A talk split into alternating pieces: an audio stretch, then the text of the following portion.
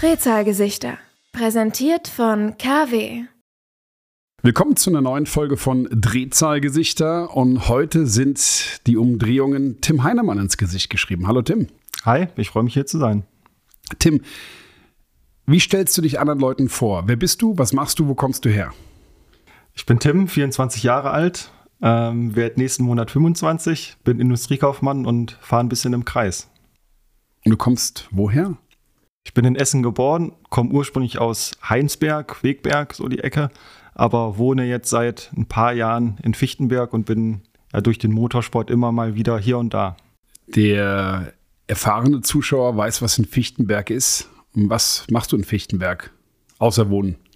Arbeiten. Also ich arbeite bei der KW Automotive und äh, ja, wir sind sicherlich bekannt für unsere Gewindefahrwerke und alles, was wir drumherum machen, auch für unsere Racing-Simulatoren und dadurch bin ich auch nach Fichtenberg gekommen, ja. Da wollen wir später ein bisschen drauf eingehen, aber was genau machst du bei KW Automotive? Ich habe Industriekaufmann bei KW gelernt und arbeite jetzt seit dreieinhalb, knapp vier Jahren im Rennsport, also Rennsport Sales. Ich bin da eigentlich für alles von A bis Z zuständig mit meiner Kollegin Maren. Ähm, also für den klassischen Vertrieb, für den technischen Support, Renndienst an der Strecke, alles, was so anfällt, würde ich sagen. Du hast gerade schon gesagt, du bist Motorsportler. Bist du dich deine Ausbildung bei KW zum Motorsport bekommen oder war da vorher schon eine Ambition vorhanden? Ich bin durch den Motorsport zu KW gekommen. Also ähm, ich muss da ein bisschen ausholen. Ich bin 2010 Kart gefahren. Das war aber so Hobby. Ähm, also ich komme aus keiner Motorsportfamilie. Mein Vater ist Klempner, macht Sanitärheizung. Ähm, deswegen habe ich das auch mal gelernt. Und äh, da hat es nie irgendwie für deutsche Kartmeisterschaft oder so gereicht. Wir sind dann so ein bisschen äh, hobbymäßig Kart im Kreis gefahren und dann, dann hat es äh, geldtechnisch nicht mehr gereicht. Und dann habe ich angefangen, ähm, Simulator zu fahren. Mein damaliger Teamchef, der hat so ein Sim-Racing-Team gehabt. Und damals war das noch ein Spiel. Da hat sich das noch nicht so entwickelt, wie es heute ist. Da war das noch nicht so anerkannt. Und da habe ich angefangen, 2011, und dann wurde es immer mehr, immer professioneller. Und dadurch habe ich den Klaus Wohlfahrt kennengelernt, also meinen jetzigen Chef, Geschäftsführer von der KW Automotive.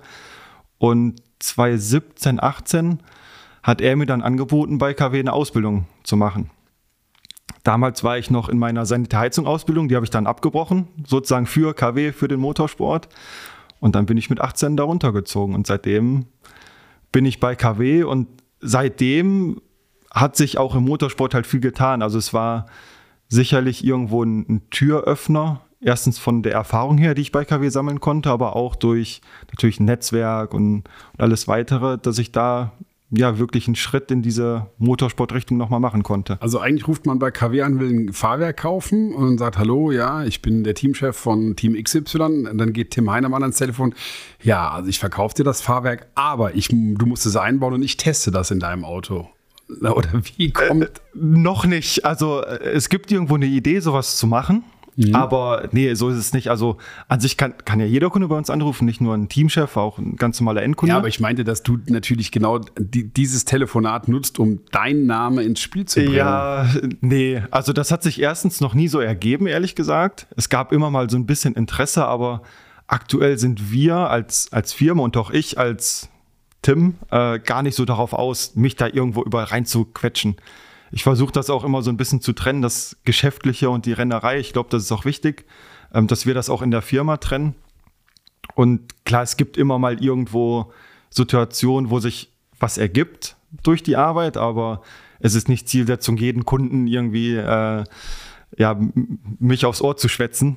Ähm, also ja, jeder Kunde wird, wird äh, von meiner Kollegin oder mir beraten und auch jeder wird gleich beraten. Also egal, ob, ob da Interesse besteht, mich als Fahrer zu nehmen oder nicht, da äh, wird, wird nicht unterschieden. Ne. Lass uns noch mal ein bisschen zurückgehen aus, äh, in diese, in diese Sim-Racing-Zeit. Du sagst, es war anfangs ein Spiel. Wir haben ja alle durch die Pandemie gelernt, dass Sim-Racing eine wahnsinnig gute Alternative ist, eine tolle Ergänzung ist. Aber als die Zeit äh, noch, als es noch ein Spiel war, äh, war das trotzdem quasi so die Ersatzdroge? Du sagst, finanziell war bei euch nicht die Möglichkeit da, deutsche Kartmeisterschaft zu fahren. Kannst du heute sagen, dass Simracing im Prinzip deine Karriere am Leben gehalten hat und im Prinzip dich jetzt dahin gebracht hat, wo du bist, aktuell in der DTM Trophy als Tabellenführer, als amtierender Meister und Tabellenführer, kann man das so sagen? Ich würde nicht sagen am Leben gehalten, sondern überhaupt erstmal ermöglicht. Also Simracing war für mich persönlich eine größere Schule, als wie es der Kartsport war. Und ich würde auch wirklich jedem Juniorfahrer ans, ans Herz legen, wirklich Simracing zu betreiben. Also nicht nur, um, um die Strecken zu lernen. Für mich war es vor allem auch wichtig, ähm, weil klar, das links und rechts, wo es auf der Strecke lang geht, das haben wir relativ schnell drin, auch mit einem Video. Aber ähm, mir hat es wirklich geholfen, dieses Drumherum, dieses Organisatorische, das Arbeiten im Team. Du hast ja bei den Simracing-Teams auch wirklich einen Teammanager, teilweise einen Ingenieur, Teamkollegen, Langstreckenrennen, Sprintrennen. Also, also die, die Herangehensweise, die man braucht im Motorsport, habe ich da gelernt. Und auch so diese, diese fahrtechnischen Basics, wenn ich Untersteuern habe, was kann ich dann am Setup machen, was am Stabi, was am Dämpfer, was an der Feder. Was macht man gegen Untersteuern? Kommt immer drauf an. Also ob es Untersteuern am Kurveneingang ist, Ausgang in der Kurve. Ich, also es gibt oft dieses Gespräch mit Kunden von uns tatsächlich, ähm, die dann sagen, ja, ich habe Untersteuern, was kann ich machen am Dämpfer? Ja, kann man pauschal halt nicht sagen. Also es kommt halt auf so viele äußere Faktoren an. Es kommt ja auch darauf an, passt der Reifendruck, wie waren die Begebenheiten, wie ist der Fahrstil. Von dem her pauschal die Frage zu beantworten, ist, würde ich sagen, nicht möglich. Aber es ist für den Kunden in der Regel am einfachsten, den Dämpfer irgendwie als, als heilbringend zu identifizieren, oder? Verstellmöglichkeiten in allen Bereichen hoch und runter. Ob ein Luftdruck äh, ein Zehntel mehr oder weniger hat, sieht man vielleicht gar nicht so kritisch, oder? Ja, es ist halt oft einfacher, glaube ich, zu sagen, ja, der Dämpfer ist schuld, äh, weil man bei den anderen Sachen sich vielleicht nicht so richtig dran traut oder weil man sagt, okay, wir fahren seit drei Jahren so, dann, dann machen wir daran nichts. Aber ich würde so ein Rennauto, also auch als, als Fahrer sehe ich das so, wenn, wenn ich selber fahre, immer als großes Ganzes sehen. Es gibt halt nie die eine Möglichkeit oder das eine Setup. Es, es kommt halt immer darauf an, es kommt halt auch auf den Fahrer drauf an und auf das, auf das subjektive Empfinden. Und ich glaube, da ist es wichtig, auch dann zu unterscheiden und nicht, nicht nur die eine heilbringende Lösung im Dämpfer zu sehen. Also der Dämpfer kann viel und mit dem kann man auch viel spielen, aber alles kann man halt auch nicht mit dem Dämpfer machen. Lass uns da später nochmal vielleicht ein bisschen drüber reden, über das Thema Dämpfer und Setup und Möglichkeiten und was, was man da als Fahrer oder als, als Benutzer so alles äh, berücksichtigen muss. Die Sim-Racing-Karriere. Race Room ist ja auch ein Produkt aus eurem Haus. Ähm, hat man da Leute wie dich genutzt, um auch diese Simulation möglichst nah an das, was ihr auf der Straße, was ihr auf der Rennstrecke produziert, um das möglich auf ein Level zu bringen? Auf jeden Fall. Also wir nutzen natürlich die Daten, die wir irgendwo aus dem Motorsport haben, auch für die Simulation. Ich meine, ein Großteil der Strecken wird laser gescannt und auch die, die Fahrzeugdaten werden eins zu eins von den Herstellern in die Simulation mit aufgenommen.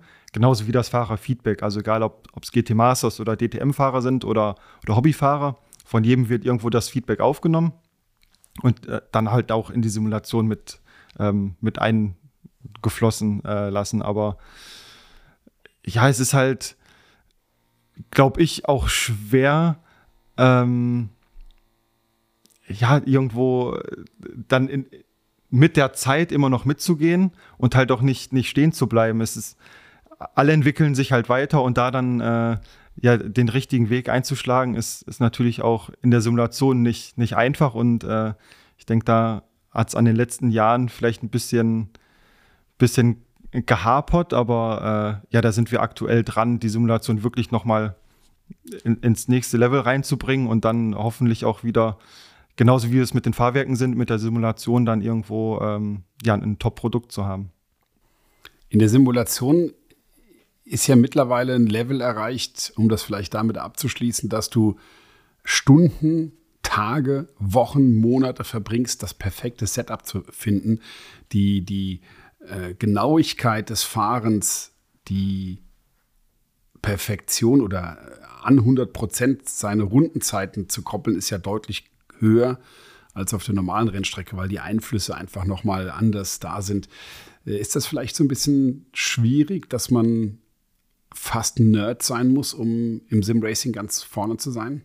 Ja, das wird ja uns Simracern oder vor allem auch damals wurde uns das ja nachgesagt, dass wir so Kellerkinder sind und nur am Zocken sind. Im Endeffekt ist es irgendwo auch so, aber äh, man muss halt verstehen, im, im Simracing hat jeder dieselben Begebenheiten. Da gibt es keine unterschiedlichen äh, Autos. Also ich meine, gibt es ja schon simuliert, aber jeder hat einen Simulator zu Hause stehen und jeder hat dasselbe Spiel oder dieselbe Software. Aber auch da gibt es ja Unterschiede, gerade was das Hardware-Thema angeht. Ich meine, äh, die Software ist in der normalen Rennstrecke ja auch eigentlich die gleiche. Klar, nur ist es natürlich so, dass beim, bei der Hardware oder bei der Fahrzeugauswahl hat jeder dieselben Möglichkeiten gerade so Simulator-Equipment kostet heutzutage natürlich auch ein bisschen Geld. Aber ist ja auch eine Budget. Also das ist ja das, was dem Motorsport immer vorgeworfen wird. Talente schaffen es nicht nach oben, weil das Budget fehlt. Du bist selber ein Kind davon, ähm, aber über die Simulation geht es dann doch. Aber auch da gibt es ja doch Unterschiede. Du kannst ja äh, 500 Euro ausgeben oder 50.000 Euro ausgeben. Ja klar, nur ich meine, die, die Lenkräder, mit denen man so auf professioneller Ebene fährt, die kosten so um 1000, 2000 Euro rum. Das ist natürlich eine andere Summe als eine halbe Million für ein Rennauto. Okay. Ähm, von dem her würde ich sagen, dass da schon jeder irgendwo die Möglichkeit hat, sich sowas anzuschaffen. Klar, der eine schlägt da vielleicht ein bisschen über die Stränge und hat einen Simulator für 100.000 Euro zu Hause stehen. Ob das zeittechnisch was bringt, sei mal dahingestellt. Aber an sich hat dann auch jeder die Möglichkeit, jedes Auto zu testen und dann auszuwählen, okay, will ich mit einem Porsche fahren, mit einem Ferrari oder mit einem BMW. Von dem her hat jeder erstmal so dieselbe Grundvoraussetzung und das, was man dann draus macht, das liegt halt an einem selber. Und wenn man 1000 Runden fährt als Training, dann ist man vielleicht ein bisschen besser und vielleicht fährt ein anderer 5000 Runden und ist noch ein bisschen besser. Aber es gibt halt auch einfach viel mehr Fahrer aus, aus der ganzen Welt. Es gibt teilweise 20.000 Fahrer, die an so einer Competition teilnehmen. Und wenn wir im realen Motorsport drüber reden, ja, da sind 20 Autos innerhalb von einer Sekunde, ja, dann sind es im Simracing 1000 Fahrer in einer Sekunde. Also das Feld ist viel enger zusammen und wenn man sich da wirklich durchsetzen kann und auch oft durchsetzen kann, was mir ja zum Glück damals gelungen ist, dann ähm, ja, ist das schon noch irgendwo so ein, so ein Beleg dafür, dass man vielleicht das Zeug auch hat. Ähm, da gibt es ja jetzt mit Moritz Löhner in der DTM Trophy ein weiteres Beispiel, das Zeug auch hat, ein, ein echtes Auto auch schnell zu bewegen. Jetzt muss ich gucken, in welche Richtung wir weitergehen. Äh, A, nochmal deine Karriere beleuchten oder dass diesen Sprung aus dem Simracing ins richtige Auto, das Moritz Löhner gerade angesprochen, ADAC GT Masters eSports Champion dreimal in Folge und, und macht das auch richtig gut auf dem Asphalt. Hilft das, dass die modernen Autos gerade auch für Gentleman-Fahrer ja bewusst einfacher zu fahren sind? Hilft das auch Menschen wie euch, aus der Simulation in unser Auto reinzuspringen und sofort auf Anhieb vorne mitzugeigen. Also man, muss ja nicht mehr, also, also, zu meiner Zeit musstest du noch kuppeln, du musstest äh, Zwischengas geben können, du musstest den Druckpunkt der Kupplung finden beim Einlenken, sonst snappte die Hinterachse weg. Und das sind ja alles Dinge, die es gar nicht mehr gibt. Macht es für alle einfach, auch für euch? Auf jeden Fall. Also wie du sagst, es macht es für alle einfach. Und klar, dann es ist halt nicht mal so ein großer Step, muss man ganz ehrlich sagen, vom, vom Simulator ins, ins echte Auto, weil es einfach, ja, es ist irgendwo für mich tatsächlich einfacher gewesen, den Schritt vom Simulator ins echte Rennauto zu machen, als wie umgekehrt. Also ich kann mich noch daran erinnern, 2018 bin ich äh, mein erstes GT4-Rennen gefahren im Rahmen von der DTM und zeitgleich gab es eine AMG E-Racing Competition, die habe ich die zwei Jahre davor auch gewonnen und dann habe ich zeitgleich an einem Wochenende sozusagen das GT4-Rennen gefahren und die, die virtuelle Competition. Und ins echte Auto zu steigen war für mich eigentlich easy, das war okay, das, das ging, da fährt man eine Runde, dann hat man sich dran gewöhnt, aber dann daraus wieder in den Simulator zu springen und da dann zu performen, war für mich ultra schwierig, weil auf einmal all diese Effekte, dieses Popometer, die Vibration, das hat halt auf einmal gefehlt und das muss man sich hart erarbeiten in der Simulation.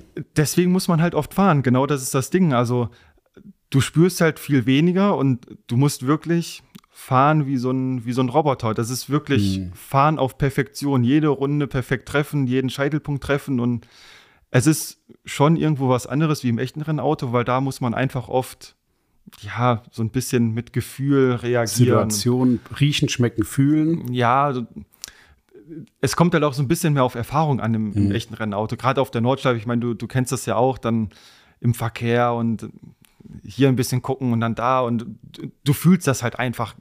Passt das Setup gerade, kannst du eine gute Runde fahren und in der Simulation ist halt einfach so oft probieren, bis es irgendwann passt. Also die Herangehensweise ist da schon, schon eine andere, ja. Öfters die Escape-Taste drücken, wenn, Neustart, wenn man ja. im Schwedenkreuz dann doch die Leitplanke berührt hat. Ja, so, so ist es. Ja, ich meine, das, das wird uns ja auch oft nachgesagt, dass wir dann im Realen vielleicht ein bisschen zu aggressiv sind und die Herangehensweise nicht passt. Und ich glaube, das ist halt das, was zum einen ich lernen muss und was alle anderen Fahrer oder ich sag mal meine Simracing-Kollegen auch lernen müssen. Und, und darum geht es. Aber im Endeffekt äh, gibt es, glaube ich, mittlerweile genug Beispiele, mir eingeschlossen, die beweisen, dass ja, es wir, wir schon zu was bringen können, ja. Du hast die AMG E-Racing Competition angesprochen, die du gewonnen hast und dadurch auch die Möglichkeit bekommen hast, in ein richtiges Rennauto, ein reales Rennauto zu steigen. Gegen wen bist du da gefahren? Gegen wen musstest du dann da antreten in der realen Welt? Äh, gut, also ich, ich habe es ja zweimal gewonnen und äh, als, an sich war der Preis, dass man mit AMG Straßenautos innerhalb der AMG Academy fahren durfte. Das war im ersten Jahr in Imola, da durfte ich dann mit einem A45 AMG C63 und AMG GTR, der war damals ganz neu auf dem Markt, durfte ich dann fahren und das war für mich schon so, boah, krass, jetzt in so einem AMG wie GTR. Wie alt warst du da? Da war ich, glaube ich, gerade 18, ja.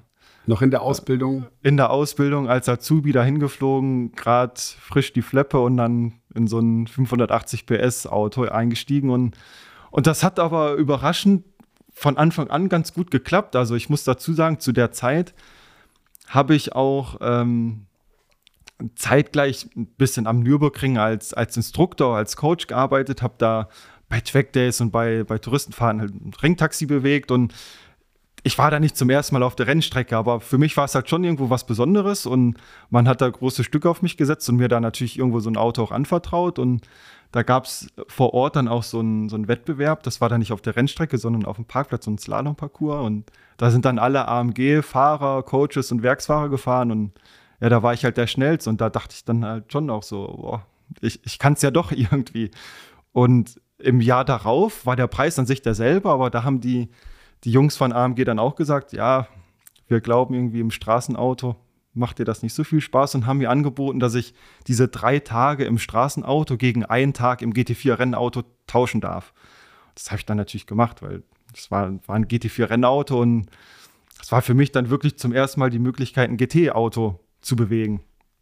Und ein, zwei Wochen vorher haben, haben sich die Jungs von AMG dann nochmal gemeldet. Da gab es nämlich noch für einen Nachmittag einen freien Slot für ein GT3-Auto und ob ich denn Lust hätte, am Nachmittag dann GT3 zu fahren. Und was eine Frage, oder? Äh, was eine Frage. und äh, ich weiß noch, damals war, war der Aufpreis dafür, dass ich das dann machen darf, 1000 Euro. Und gerade heutzutage, wo ich so ein bisschen weiß, was das ja alles kostet, ist ja ein Witz. Also habe ich dann natürlich gemacht. Ich meine, auch vom privaten Geld, aber das war es auf jeden Fall wert. Und dann durfte ich am Vormittag GT4-Rennauto fahren und am Nachmittag GT3. Und ja, vor Ort war, war Bernd Schneider, der hat dann so ein bisschen da die Leute instruiert und hat auch so ein bisschen auf mich geschaut und ja, am Vormittag im GT4 war ich eine Zehntel schneller als er. Da ist er dann auch noch ein paar Runden gefahren, hat versucht, meine Zeit zu schlagen. Und im Nachmittag im GT3 war ich zuerst auch schneller als er.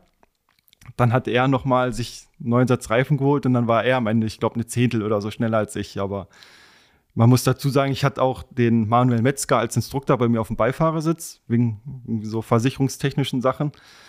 Das heißt, eigentlich waren, waren wir gleich schnell, der Bernd und ich. Und das war für ihn so ein bisschen, ja, so der, der Startschuss in, in eine Zusammenarbeit. Und da hat er, äh, er mir seine Nummer gegeben und hat gesagt, ja, lass einfach mal, mal gucken, melde dich einfach mal und mal gucken, was draus wird. Und ja, dann habe ich ihn angerufen und er hat sich dann auch wirklich gekümmert. Und er hat dann im Endeffekt mein erstes GT4-Rennen sozusagen organisiert. Das eingetütet. Eingetütet, ja. Er hat bei, bei AMG dann ein gutes Wort eingelegt. AMG hat mich unterstützt für mein erstes Rennen und das war so der Startschuss. Und Bernd Schneider, ich meine, immerhin fünffacher DTM-Champion, hat am Nürburgring die 24-Stunden-Rennen gewonnen, hat alles im GT-Sport gewonnen, was man gewinnen kann. Ähm, und Mercedes AMG Markenbotschafter.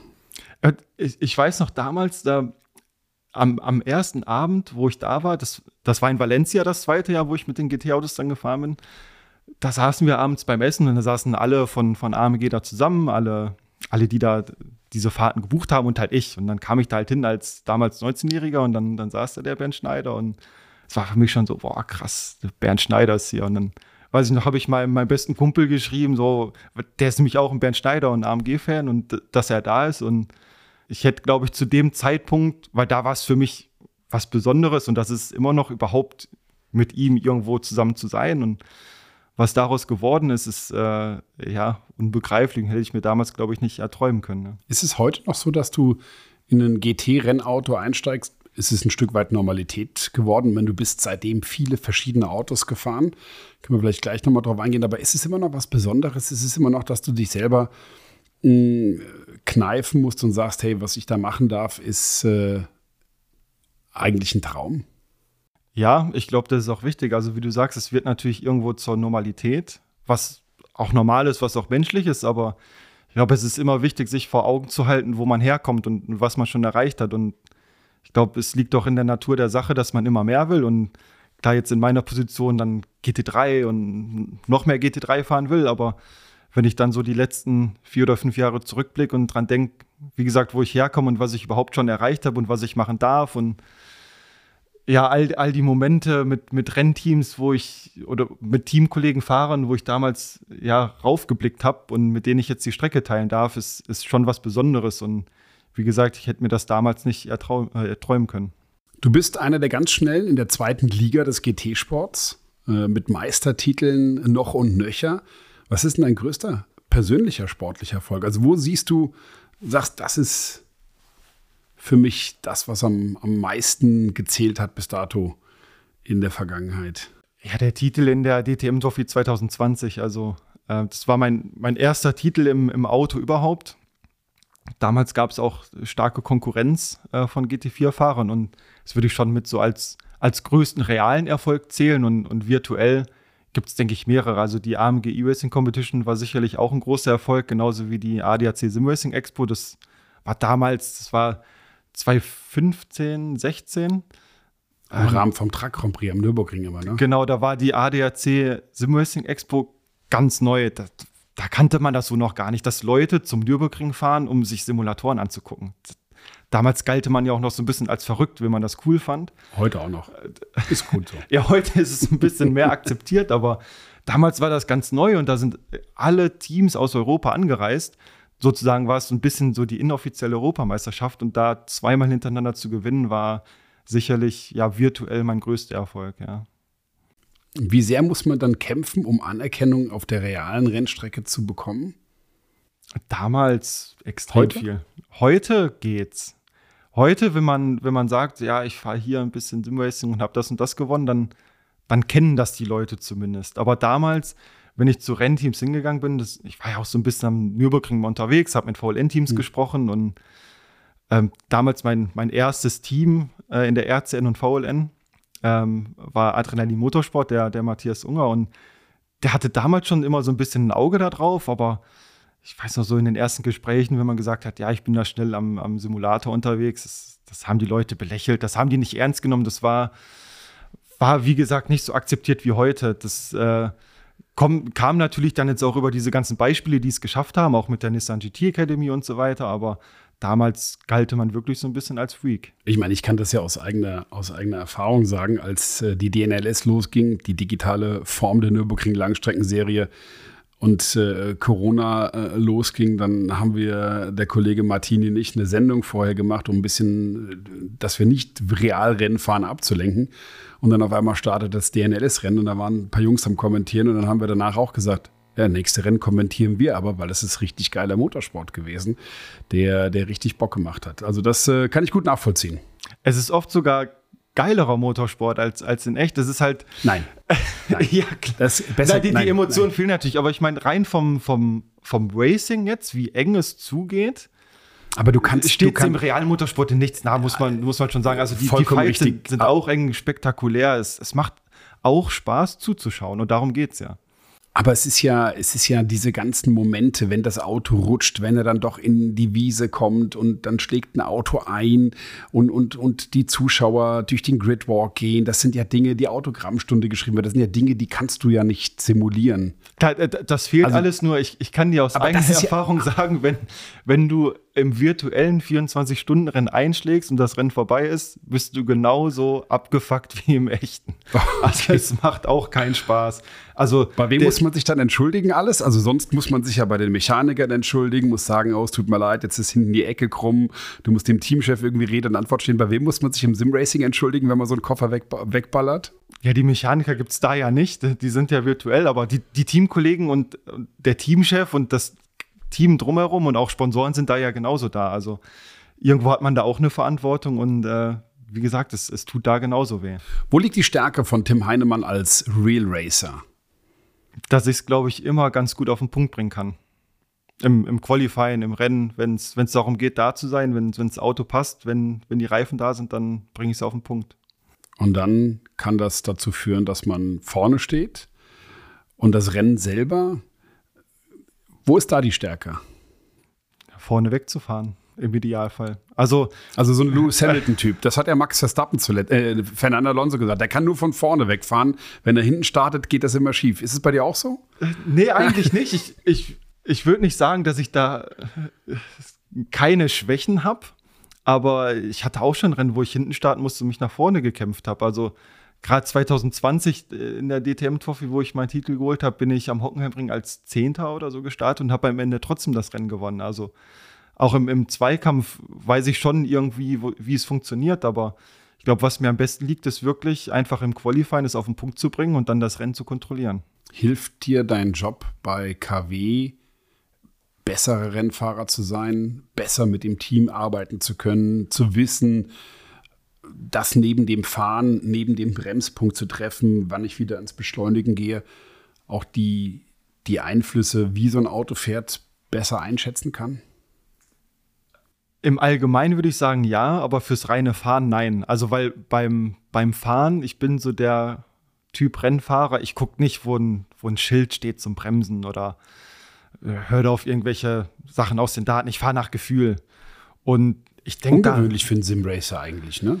Äh, ja, auch, auch da habe ich das nie gemacht. Ich habe einfach rein visuell immer so nach Gefühl das eingeschätzt. Ich habe da mir nie irgendwo Punkte gesucht. Das ist tatsächlich ein bisschen komisch, aber gut, vielleicht hat mir da auch dieses, was ja nur ein Jahr war im Kartsport, aber vielleicht hat mir das da immer geholfen. Aber wenn ich im Rennauto sitze, ist mein Kopf eigentlich aus. Dann, klar, wenn es irgendwo brenzlig wird oder wenn es um Risiko geht, dann denkt man natürlich schon nochmal vielleicht drüber nach. Aber ich bin ja nicht der Typ, der im Rennauto sitzt und denkt, oh ja, jetzt brauche ich hier eine bisschen mehr Zugstufe oder da eine weichere Feder. Ich fahre halt einfach und gucke, dass ich das Beste draus mache und, und so schnell fahre wie möglich. Und für alles, was danach oder davor passiert, hilft es mir aber auf jeden Fall. Also in, im Umgang mit dem Team, im, im Beschreiben, was ich will, was ich mir als Fahrer wünsche. Klar ist es äh, irgendwo elementar wichtig, da dem Ingenieur sagen zu können oder vermitteln zu können, was man will als Fahrer und dass man da auch auf einer Wellenlänge ist. Und da hilft mir mein Job natürlich schon, dieses Verständnis zu haben von Fahrwerkstechnik und von diesem ganzen Auto einfach, ähm, was man als Fahrer verstehen muss und woran man da auch überall denken muss. Das, ich meine, das ist ja viel, was das Fahrverhalten beeinflusst. Sind neue Bremsbeläge, alte? Wie sind die Reifen? Wie sind die Reifendrücke? Wie ist das Setup? Und hat das Team das Auto gut vorbereitet, richtig vermessen? Und das muss man alles irgendwo da berücksichtigen und, und da hilft mir der Job, klar, auf jeden Fall. Was war beim letzten Rennen die erste Aussage nach dem freien Training zu deinem Ingenieur? Beschreib das mal. Was hast du ihm, wie, wie, wie bringst du ihm näher, was das Auto macht, was du fühlst? Nimm uns da mal mit auf diese ich Reise. Ich glaube, so, so kurz und knapp auf den Punkt gebracht war es, das Auto wird wie ein, wie ein Panzer und hat nur Übersteuern. Und, äh, Bist du schon mal einen Panzer gefahren? nee, aber ungefähr. Was willst, so, du, was willst du mit sagen, damit das Auto fährt wie ein Panzer? Einfach, dass, dass es nicht agil ist. Dass, ich meine, wir reden von einem Rennauto, das ist immer irgendwo agil im Vergleich zum Straßenauto. Aber wenn du als Fahrer da drin sitzt und, und du willst, du, du bremst und du willst in die Kurve rein und es tut sich nichts und du musst das Auto wirklich reinpressen und, und zwingen und keine Ahnung, die, die Vorderachse reagiert nicht und du merkst einfach so, das Auto will das gerade einfach nicht. Und das ist so, wie ich mir einen Panzer vorstelle. Und äh, ja, das, das war natürlich jetzt. Ein Panzer kann auf der Stelle wenden, nur mal so, um Agilität zum Thema Einlenken ja, dir näher zu bringen. Ein Panzer ist ja langsam. Okay. Also ging es um die Einlenkgeschwindigkeit, die dir nicht gefallen hat? Nein, alles. Also nicht nur die Einlenkgeschwindigkeit, auch jetzt, wir, wir waren ja in Spa das letzte Rennwochenende. Ähm, auch dieses beim Umlenken, wie schnell das Auto dann reagiert und, und als, als Fahrer wünsche ich mir immer so ein Auto, was einfach das macht, was ich will.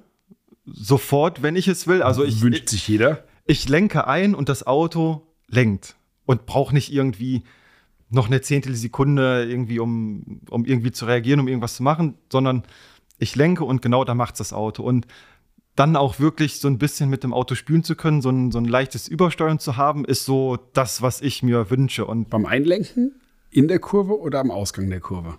Nee, so überall. Ich glaube, das, das hilft dir immer. Also Gerade am Kurveneingang natürlich das Auto in die Kurve reinzukriegen. In der Kurve hilft dir so ein, wir reden von einem ganz leichten Übersteuern, ne? hilft dir mhm. das, das Auto so ein bisschen zu rotieren und am Ausgang halt, äh, ja, innerhalb der Track-Limits zu bleiben. Ein bisschen, bisschen Show zu machen.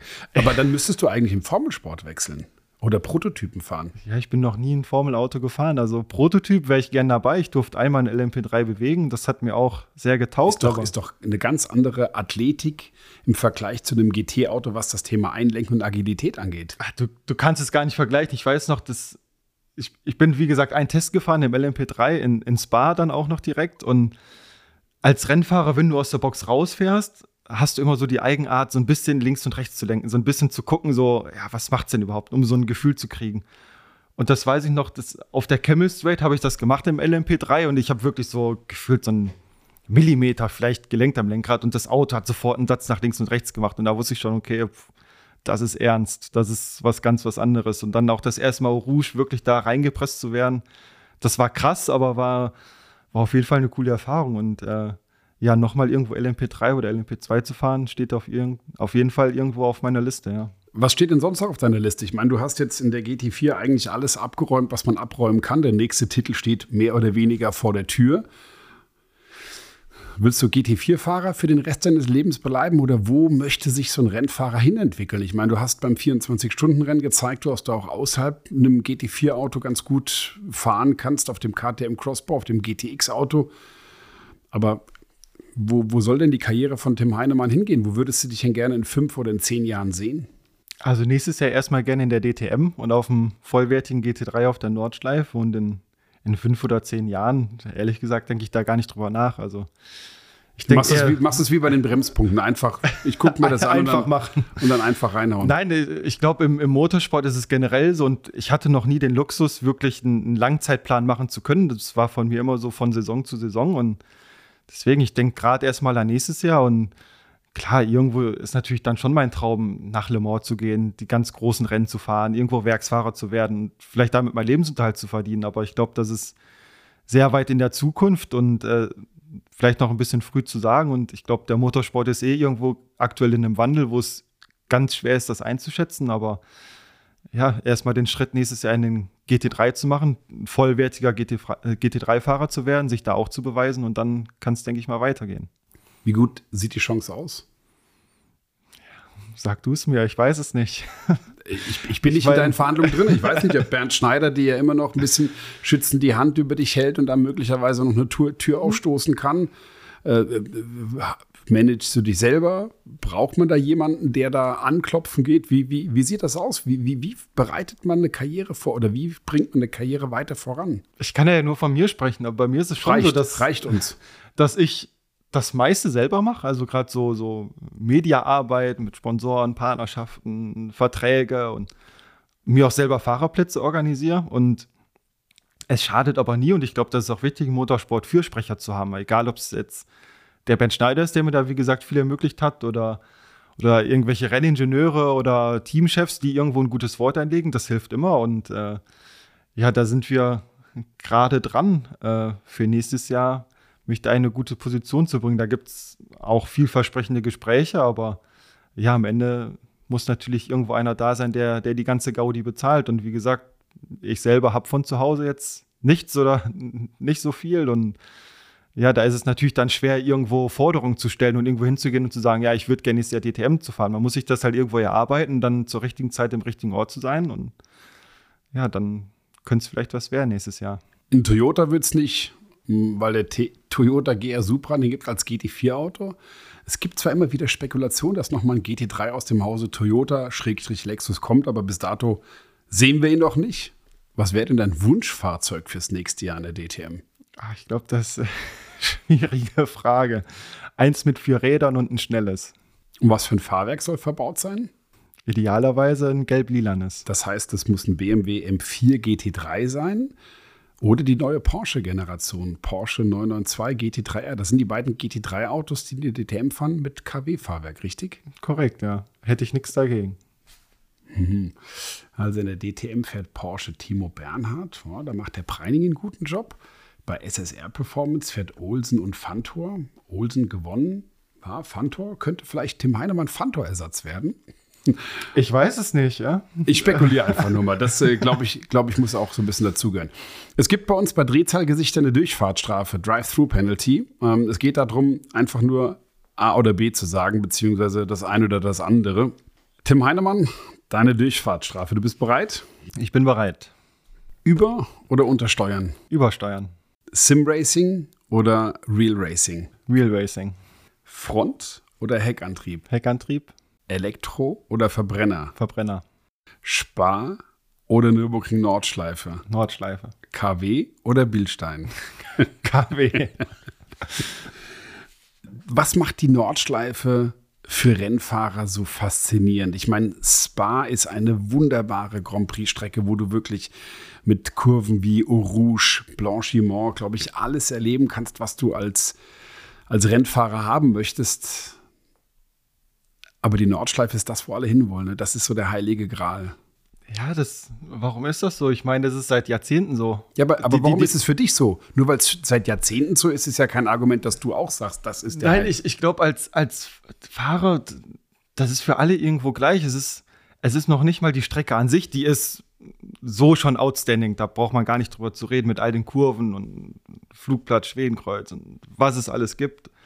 Aber allein dieses Drumherum, diese, diese Historie, all die, die Rekorde, die Fahrer, die, die Geschichte, das Drumherum, die Leute, die Fans, diese Atmosphäre, diesen berühmt-berüchtigten Bratwurstgeruch im Auto, ähm, das gehört alles mit dazu und äh, das macht es für mich noch mal besonderer, als wie die Strecke ohnehin schon ist. Und dann das gepaart noch mit dem unberechenbaren Wetter ist irgendwo eine Strecke, die ja wirklich, wie ihr so oft sagt beim Kommentieren, die Strecke entscheidet, wer gewinnt. Da, man kann noch so viel pushen, noch so viel Risiko gehen, wie man will, aber irgendwo ist das, ist das so, so eine besondere Atmosphäre da, dass ja, einfach das Gefühl, allein schon morgens dahin zu fahren und zu wissen, okay, ich, ich fahre jetzt heute ein GT3-Auto hier auf der, auf der Strecke, äh, das ist einfach phänomenal und das konnte mir bis jetzt keine andere Strecke und kein anderes Auto geben auf der Welt.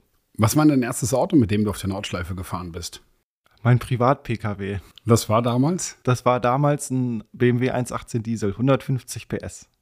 Aber man lernt, oder? Man lernt, ja. Ich meine, ich kannte die Strecke ja schon von tausenden Runden am, am Simulator, aber Wie ist das erste Mal dann in die Fuchsröhre runterzufahren und zu merken, wie der Magen sich einmal umdreht? Oder war das beim 1 Also äh, mein, meine erste eigene Runde war in meinem Privat-Pkw, aber die erste, die wirklich erste Runde war als Beifahrer tatsächlich.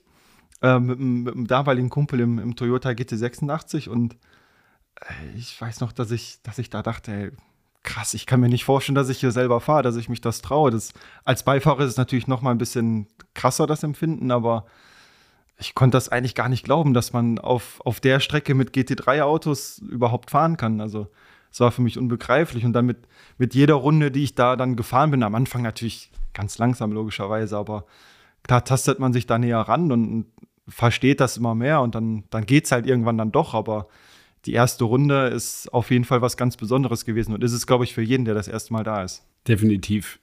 Welcher Streckenabschnitt liegt dir überhaupt nicht auf dieser Nordschleifenrunde? Überhaupt nicht, ist irgendwie Eingang Adenauer Forst. Da verliere ich immer Zeit. In der rechts noch oder schon Ja, in der also links? nach, nach, der, nach der schnellen Links über, über die Kuppe in die also schnelle Fuchs, rechts. Fuchsröhre Ausfahrt. Genau, Fuchsröhre Ausfahrt. Links den Curb. Fährt man den Curb? Ja, ja, voll. Auch mit dem Straßenauto? Ja. Okay. Ja, Musst ja ich testen, fahre was nicht. geht. Ich fahre nicht. Nee, aber Dann die rechts. Genau, die rechts, die, ich weiß nicht, irgendwie alle anderen pushen da immer mehr rein als ich und ich weiß nicht, ob es vielleicht am Vertrauen liegt, aber ich, da lasse ich immer Zeit liegen. Und welche Stelle sagst du, das ist genau mein Spot auf der Nordschleifenrunde? Da gewinne ich Zeit im So Vergleich zu den anderen. ab, ab hohe 8 bis Bell of S. Da ist, da, da fühle ich mich erstens wohl als Fahrer, da ist so ein, so ein schöner Fluss drin, so das liegt mir und da ja, nehme ich meinen Teamkollegen echt äh, am meisten Zeit ab. Welchem Teamkollegen? Mehreren. Mehreren. ähm, Nordschleifenrennen, KTM Crossbow, 24-Stunden-Rennen, Top 30 Qualifying oder Top 20? Nee, Top 30 war es dieses Jahr, ne? Ich glaube, es war doch ein Top 20. Oder du müsst besser wissen. Du hast Ich, doch das, ist, das kommentiert. hat so oft hin und her gewechselt, dass ich da echt kurz überlegen muss. Es war, glaube ich, ein Top 20. Aber du warst dabei, ne? Mit dem, ich war dabei und stand ganz vorne, ja. Also in der Startaufstellung. dass per Los entschieden wird, ähm, die Reihenfolge für dieses Top Qualifying.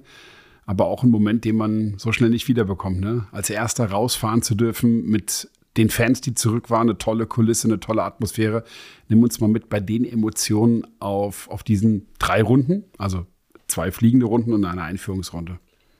Das war auf jeden Fall was Besonderes. Ich weiß noch, dass äh, du tatsächlich mich interviewt hast vorher und gefragt hast, ich ob ich nervös bin oder so. Und wo man da steht und alle stehen hinter einem, das geht doch noch. Aber ich weiß noch, wo ich dann die Einführungsrunde gefahren bin und dann das erste Mal wirklich auf Startziel gekommen bin und dann die Tribüne war jetzt nicht komplett voll, aber es war schon gut besucht und, und du weißt, okay, Man sieht das so, ne? Weil die, die Start- und Zielgerade fällt nach hinten runter. Ja, ja, du- du, siehst dann die Mercedes-Tribüne, links die du nimmst das wahr. ja, Tribüne von einem anderen Fahrwerkshersteller und das spürst du schon.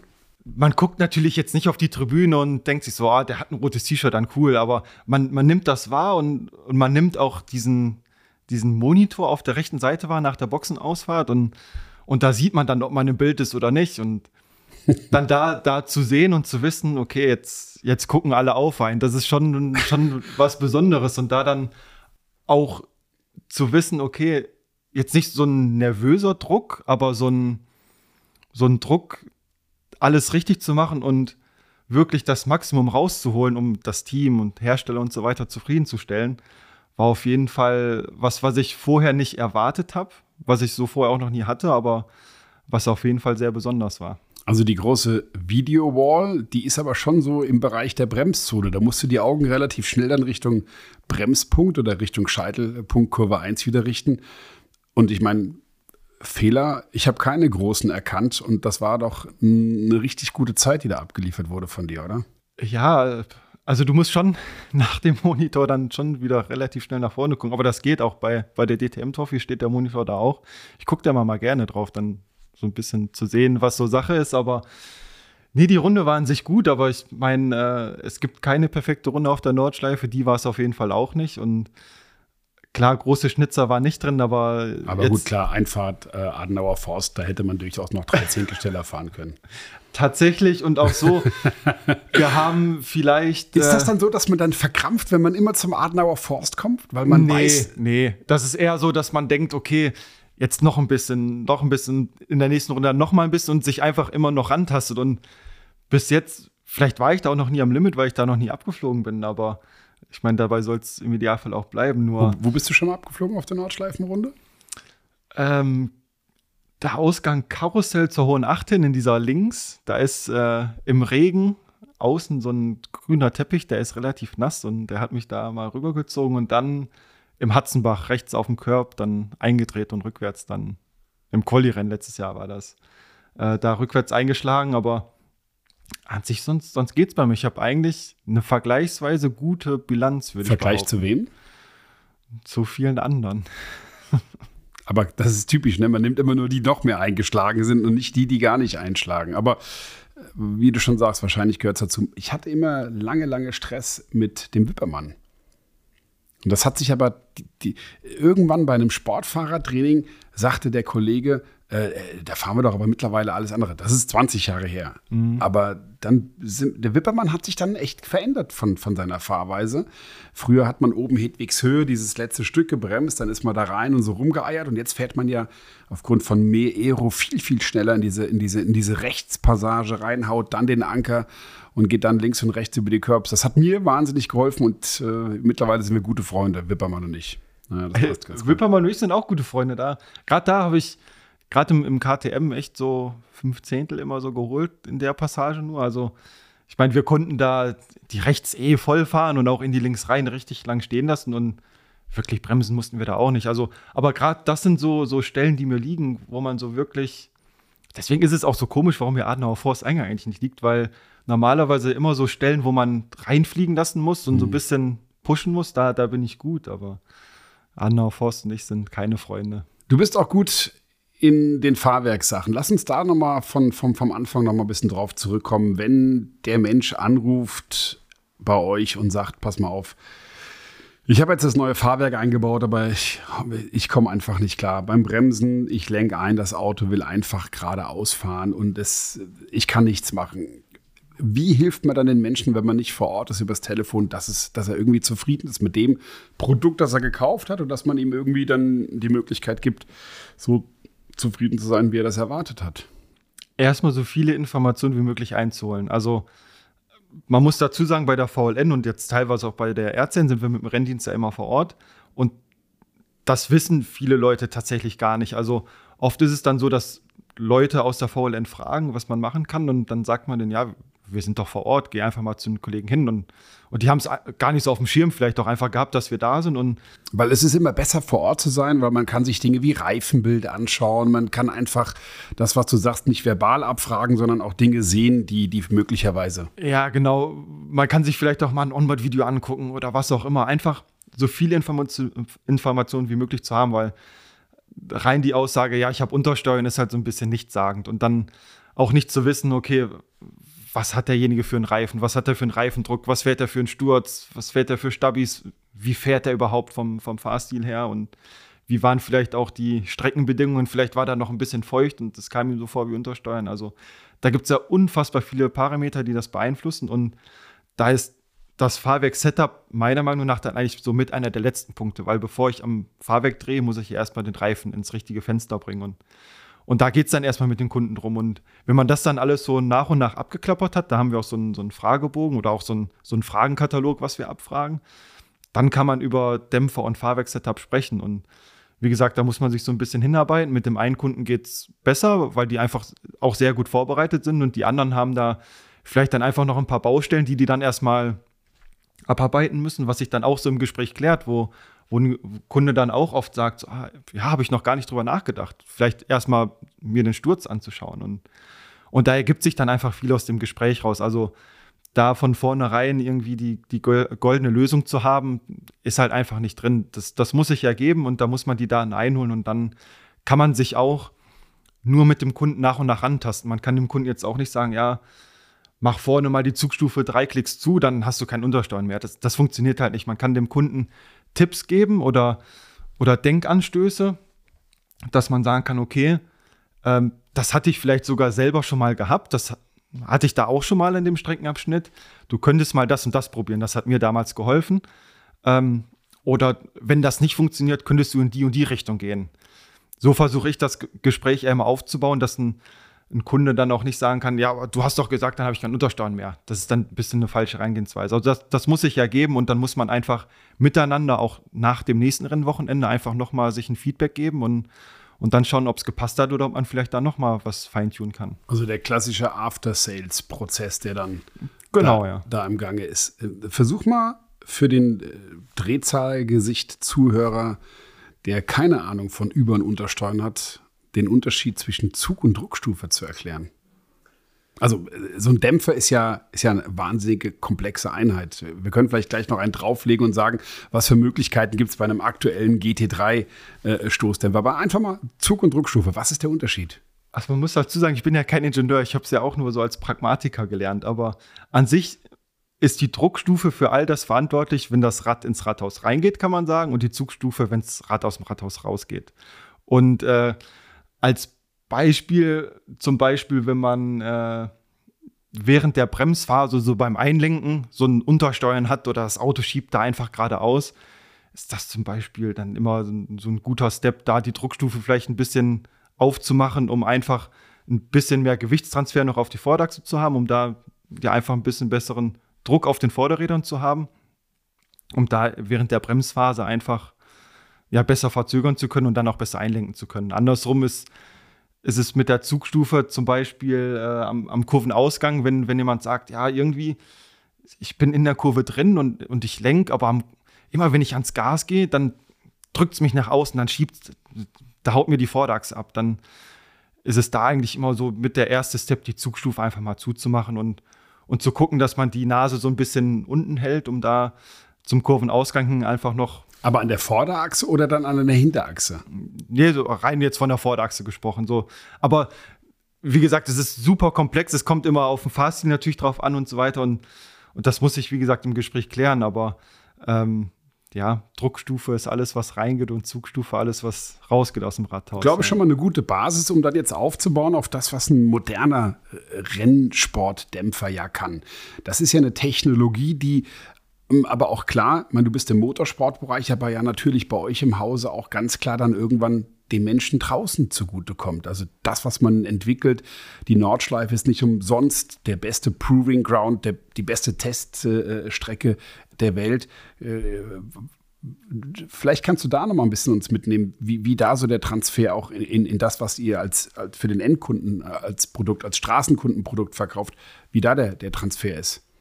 Also es gab vor knapp drei Jahren ja die Umstellung bei uns im, im Rennsport auf einen Verdrängerdämpfer, also Solid Piston, dass ähm, nicht nur die, die, der Durchmesser von der Kolbenstange, sondern wirklich der komplette Arbeitskolben das Öl, Öl verdrängt. Deswegen der Name Verdrängerdämpfer. Und Resultat davon war, dass der, der Dämpfer einfach ähm, höhere Dämpfungskräfte zum einen erzielen kann und zum anderen einfach viel direkter anspricht.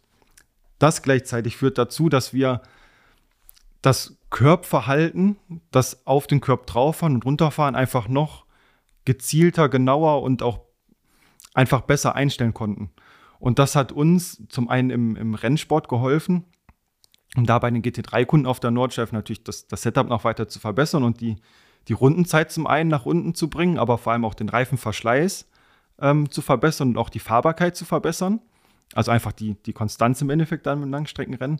Das hat uns aber auch geholfen für, für einen Straßenkunden zu erkennen, dass die Technologie für bestimmte Anwendungsbeispiele für bestimmte Anwendungen und Fahrzeuge einfach die bessere ist als die, die wir damals verwendet haben. Und so hat sich mittlerweile eigentlich ja das komplette System oder die komplette Ventiltechnik umgestellt auf das neue System. Und ich meine, wir haben da mittlerweile auch, das heißt bei uns intern Spec 2, also eine Weiterentwicklung nochmal von dem Verdrängersystem ähm, gebracht. Und da haben wir nochmal deutliche Fortschritte gebracht. Und ich denke, das ist auch wichtig ähm, für, für einen Kunden zu verstehen, dass wir jetzt auf der Rennstrecke nicht einfach im Kreis fahren, sondern wirklich vor allem bei uns in der Unternehmung dieses von der Rennstrecke auf die Straße immer noch gelebt wird. Also bei uns findet ein enger Austausch zwischen Rennsport und Straßenentwicklung statt und genauso hilft uns die Straßenabteilung oft mit wie Bauteilen, Know-how, einfach Verständnis für die, für die Technik. Ich denke, es ist, das habe ich jetzt gerade am, am Wochenende auch noch mal am eigenen Leib erfahren. Jetzt ein anderes Beispiel, aber ähm, oft hilft es, wenn einfach nochmal frischer Wind reinkommt. Einfach dieses typische vier Augen sehen besser als zwei Prinzip, dass einfach jemand anderes nochmal drüber schaut über die Daten und sagt, ja, hast du das und das vielleicht schon mal probiert? Weil oft ist, ist man ja so fokussiert auf die eine Sache, dass man das große Ganze äh, aus. Ja, man verliert es aus den Augen und, und denkt einfach gar nicht mehr so viel drüber nach, wie es vielleicht ein Außenstehender tut. Und da ergänzen wir uns intern, denke ich, sehr gut und äh, das hilft uns für beide, beide Abteilungen, ja. Was wünscht sich ein Tim Heinemann von der Dämpfertechnologie in fünf Jahren? Was, was muss noch kommen, wo es immer irgendwie einen Kompromiss gibt bis dato, wo man immer noch eine Schwachstelle hat in diesem ganzen Fahrwerksthema? Ich glaube, was noch für die Zukunft richtig interessant wird. Und das, das, das Grinsen ist, das Grinsen das, kann man leider nicht hören, aber das, das hat es alles schon gegeben. Irgendwie wünscht er sich gerade was. So ein, so ein voll elektrisch einstellbaren Dämpfer, den du je nach Kurve oder je nach Empfinden einstellen kannst, wäre so Next Level. Das ist verboten also so aktuell. ITC-Endstufe damals, ja, als, genau. äh, als Williams da diesen Kalibra gebaut hat, der ähm, das war hydraulisch, ne? Dann entsprechend ja, alles. Es gab auch mal so ein System von Bose tatsächlich und das, das Auto konnte über Hindernisse drüber springen. Ähm, Gibt es auch so ein interessantes Video, aber sowas finde ich persönlich super interessant und ich denke, da gibt es äh, ja äh, einfach auch noch Möglichkeiten, die durch den technischen Fortschritt natürlich auch irgendwo entstanden sind, aber dass man elektronisch einfach noch sehr viel mehr rausholen kann, als wie wir aktuell schon in der Lage sind, mechanisch irgendwo rauszuholen. Anpassen auf die jeweilige Kurve, die kommt. Hm. Ja, oder auch für einen für äh, Straßenverkehr. Ich meine, du könntest auf, auf Knopfdruck aus deinem Fahrzeug eine S-Klasse machen. Und aber das sind ja Dinge, die es heute schon gibt. Ja, aber nicht so extrem. Ich meine, klar, es gibt elektrisch einstellbare Dämpfer und unsere spürt man auch besser als die von vielen anderen Herstellern, aber nein, da wirklich zum Beispiel auf, auf Knopfdruck irgendwo zu sagen, okay, jetzt zwei Zentimeter tiefer legen und jetzt habe ich einen Rennwagen und vielleicht dann eine ja, Minute aber, danach wieder aber, höher zu legen. aber, aber da musst du ja dann selber äh, dem folgen, was du eingangs gesagt hast. Ne? Du kannst nicht nur das Fahrwerk an sich betrachten, um die Performance zu verbessern. Also äh, zwei Zentimeter runter und es ist ein Rennauto. Du müsstest ja dann auch den Sturz anpassen, du müsstest den Luftdruck anpassen. Das geht ja dann auch nicht über diese elektronische Dämpferverstellung. Also Klar, irgendwo, äh, es, gibt, es gibt sicherlich Grenzen, aber ich glaube, ich meine, einige Hersteller machen es ja auch schon. McLaren ist da, glaube ich, ein gutes Beispiel, die äh, ja so ein, so ein voll elektrisch ist es gar nicht. Es ist äh, auch hydraulisch ein, ein, System haben, was das wirklich schon kann. Und ja, ich glaube, da sind wir. Ich bin da nicht drin in dem Thema. Wie gesagt, ich bin kein aber, Ingenieur, aber ich glaube, wir, wir, als Firma sind da auf jeden Fall in der Lage, sowas in Zukunft zu machen. Ja. Wäre wär das was, was sich reizen würde, wenn das mit dem Rennfahren vielleicht irgendwann so ein bisschen ins Stocken gerät? Auch da so ein bisschen in die Entwicklung, deine, deine, deine Erfahrung als Fahrer mit einzubringen. Ist das was, wo man drüber nachdenken könnte?